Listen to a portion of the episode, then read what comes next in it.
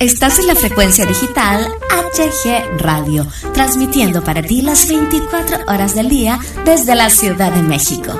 HG Radio, tu radio independiente.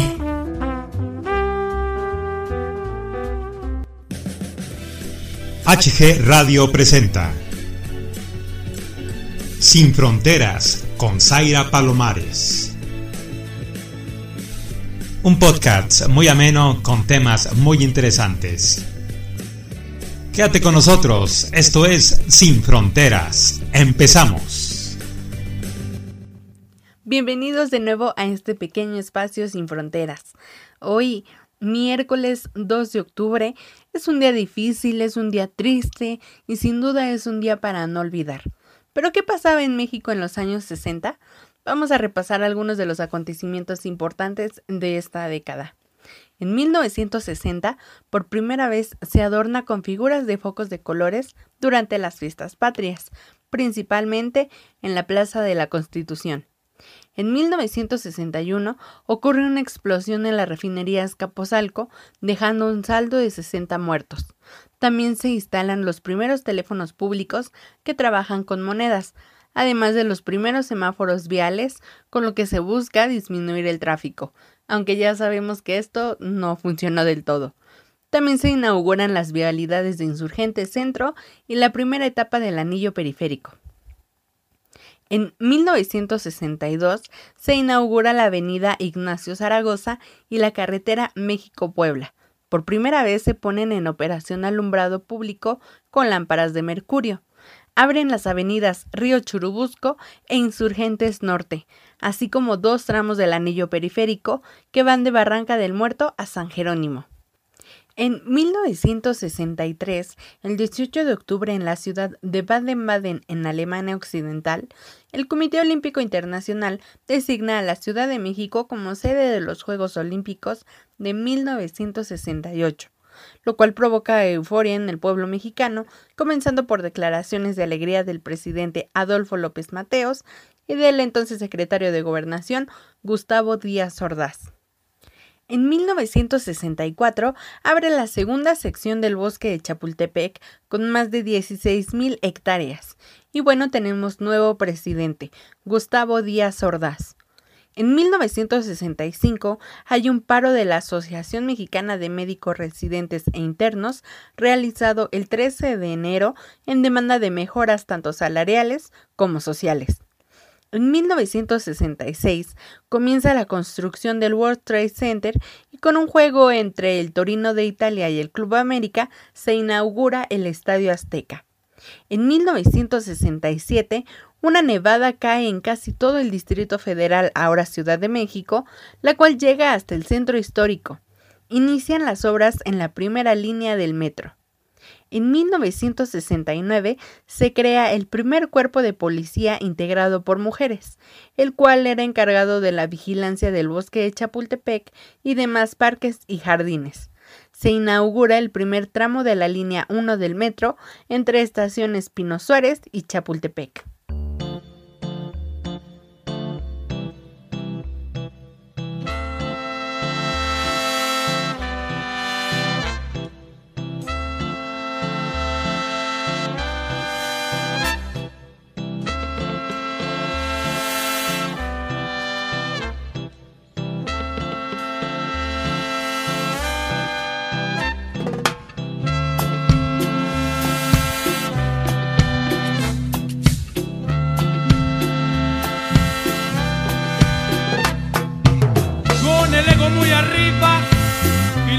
Por los suelos.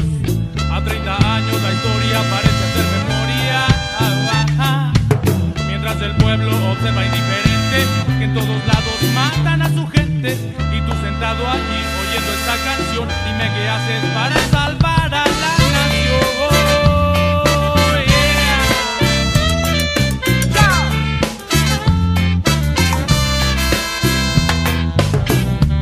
Solo una bala lo alcanza le destrozó corazón. Oh, oh, oh. Tantas historias que se han contado, de todas no se enteró. Oh, no, no. Al otro día no se habló nada, todo el mundo cayó. Pistola en mano y una metralla, y aquí nada pasó. Nada pasó. Aquí nada pasó.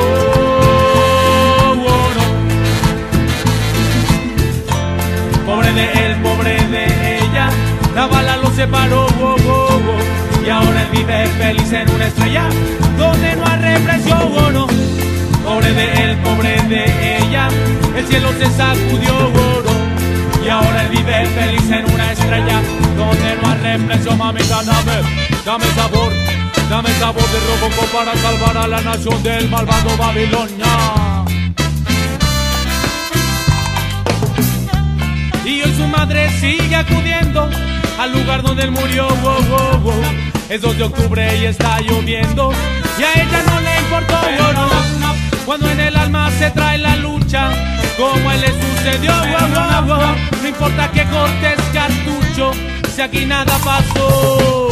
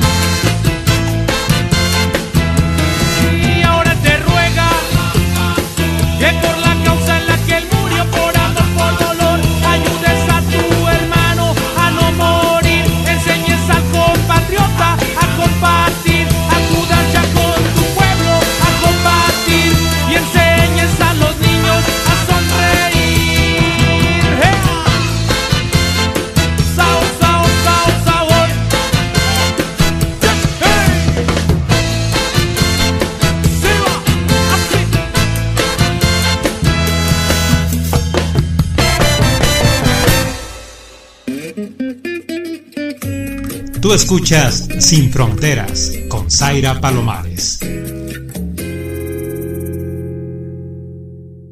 ¿Qué pasaba en 1968? Antes de hablar de lo que sucedió en México ese año, recordemos que en otras partes del mundo se daban movimientos estudiantiles, como en Londres, Río de Janeiro, Alemania, París, Argentina, Bogotá, Berkeley, Praga, Tokio, también estaba la ofensiva del TED en Vietnam. Martin Luther King es asesinado, así como Robert Francis Kennedy. En fin, había muchísimos conflictos sociales en todo el mundo y en todo el mundo había estudiantes protestando, creando una revolución. Y en México, un país de mentira diaria con un monopolio asfixiante, los jóvenes no eran tomados en cuenta, la represión era cotidiana. Era un país completamente dormido. Ser culto era prácticamente ser revolucionario. Y los jóvenes comenzaron a levantarse, a informarse, a tomar conciencia, a buscar un cambio. Las Olimpiadas estaban cerca y también se crea la Olimpiada Cultural. México a su vez estaba en su mejor momento económico pero el 22 y 23 de julio de 1968 ocurren una serie de enfrentamientos entre las vocacionales 2 y 5 del Instituto Politécnico Nacional y la preparatoria Isaac Ocho Terena, incorporada de la UNAM. Es el cuerpo de granaderos quienes terminan con este enfrentamiento, detienen a varios estudiantes y entran a las instalaciones de la vocacional. Del 26 al 29 de julio, muchas escuelas entraron en paro de labores y los granaderos, junto con el ejército, invaden varias escuelas. El 29 de julio persiguen a los estudiantes. Se da el famoso bazucazo contra la puerta de la Prepa 1. El rector Barro Sierra pone la bandera a media asta.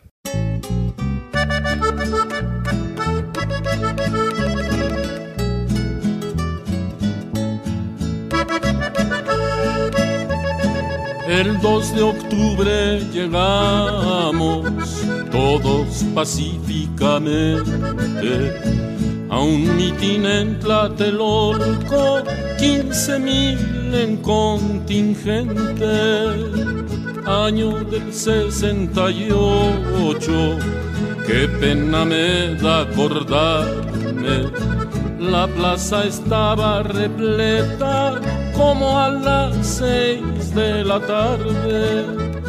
Grupos de obreros llegaron y el magisterio consciente. Los estudiantes lograron un hermoso contingente. De pronto rayan el cielo cuatro luces de bengala ya aparecen muchos hombres, guante blanco y mala cara.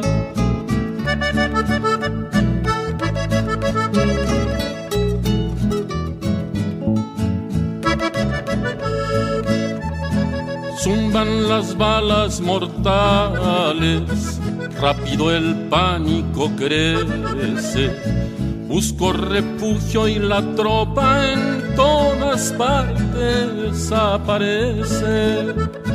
Alzo los ojos al cielo y un helicóptero miro. Luego sobre Tlatelolco llueve el fuego muy tupido. Qué fuerzas tan desiguales hartos tanques y fusiles, armados los militares, desarmados los civiles. Doce años tiene un chiquillo que muerto cae a mi lado y el vientre de una preñada, como lo han bayoneteado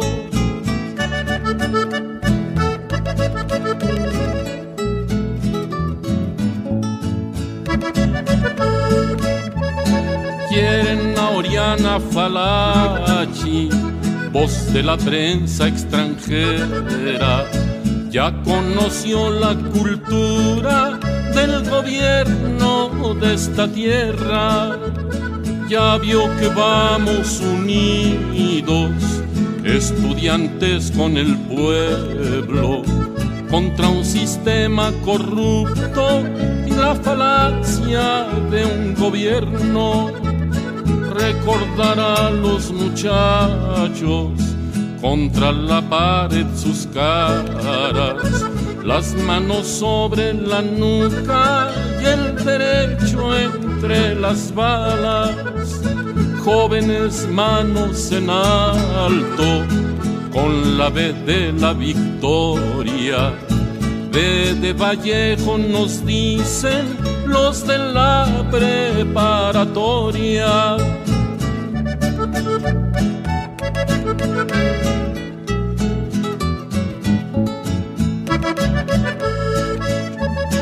Tiras de muertos y heridos solo por una protesta.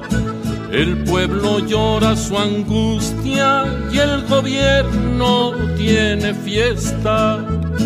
Qué cruenta fue la matanza hasta de bellas criaturas. Como te escurre la sangre, plaza de las tres culturas. Y porque en esto murieron mujeres y hombres del pueblo, el presidente le aumenta al ejército los sueldos. El 2 de octubre llegamos todos pacíficamente a un mitin en Tlatelolco, 15 mil en contingente.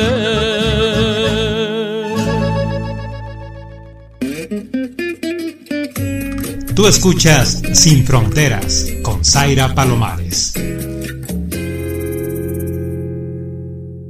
En agosto se organiza y es el momento del auge del movimiento.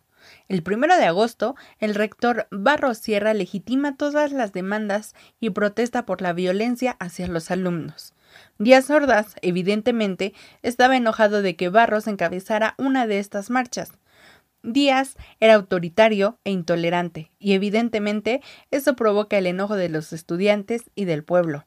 El 5 de agosto se hace público el pliego petitorio de los estudiantes, en donde se pide la libertad a presos políticos, la derogación del artículo 145 y 145 bis, se pide que desaparezca el cuerpo de granaderos, la renuncia de los jefes policíacos, la indemnización a las víctimas de la represión y deslinde de las responsabilidades de los funcionarios culpables de la represión el 22 de agosto, a través de la Secretaría de Gobernación, Echeverría dice que estaban dispuestos a dialogar con los estudiantes.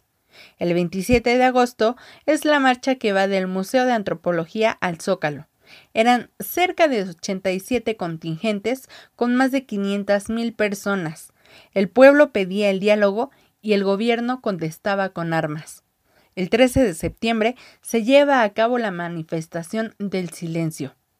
El 18 de septiembre, los estudiantes estaban reunidos en Ciudad Universitaria y el ejército entra a dichas instalaciones. El 23 de septiembre es la toma del casco de Santo Tomás por parte del ejército. El 29 de septiembre empiezan a torturar en el campo militar a todos los estudiantes que tenían aprendidos. Y bueno, Así es como llegamos al 2 de octubre. Los estudiantes celebraban un mitin en la Plaza de las Tres Culturas en Tlatelolco, cuando a las 17.55 horas, dos bengalas son lanzadas al aire dando la señal que los militares del batallón Olimpia estaban esperando. Apostados, ellos en las azoteas de la zona de Tlatelolco y Nonoalco, y que también se encontraban entre la multitud para disparar indiscriminadamente contra los estudiantes. El ataque duró más de dos horas y los principales dirigentes estudiantiles fueron detenidos y trasladados al campo militar número uno.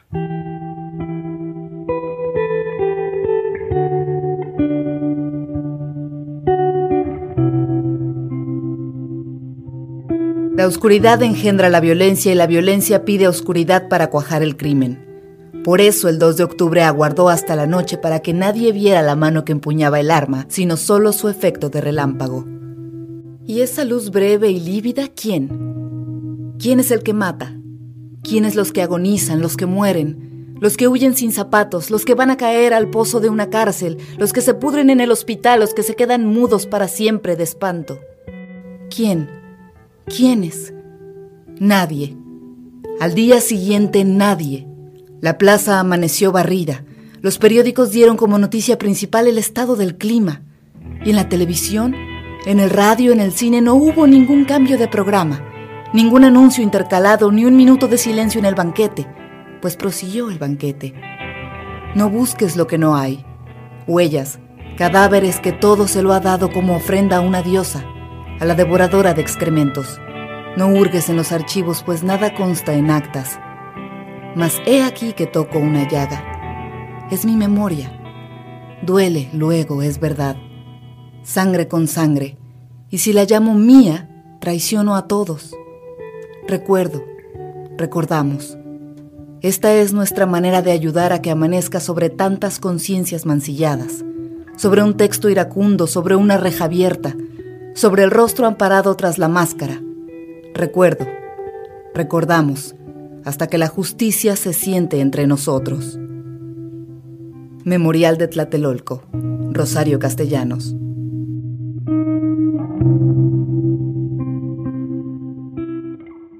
La cifra de muertos y heridos varía dependiendo la fuente, pues mientras algunos señalan que los fallecidos sumaron 400, Fernando Gutiérrez Barrios, quien era jefe de la Dirección Federal de Seguridad, reportó como información oficial la detención de 1.043 personas, 26 muertos y 100 heridos. Por otra parte, la Agencia de Seguridad Nacional de la Embajada de los Estados Unidos en México informó que el número de muertos oscilaba entre 150 y 350 personas. La huelga estudiantil por fin se levanta el 4 de diciembre. Hasta el momento no sabemos exactamente cuántas personas fallecieron en todo este movimiento. El 2 de octubre no solo es la matanza de Tlatelolco, es todo el movimiento que hay detrás, la búsqueda por un cambio, por una mejora y por un pueblo libre. Espero que este pequeño espacio les haya ayudado a recordar que la lucha no acaba, que no debemos darnos por vencidos y que merecemos ser libres. Que pasen una excelente semana y que sigan disfrutando de esta gran programación. Hasta luego. Estás en la frecuencia digital HG Radio, transmitiendo para ti las 24 horas del día desde la Ciudad de México. HG Radio, tu radio independiente.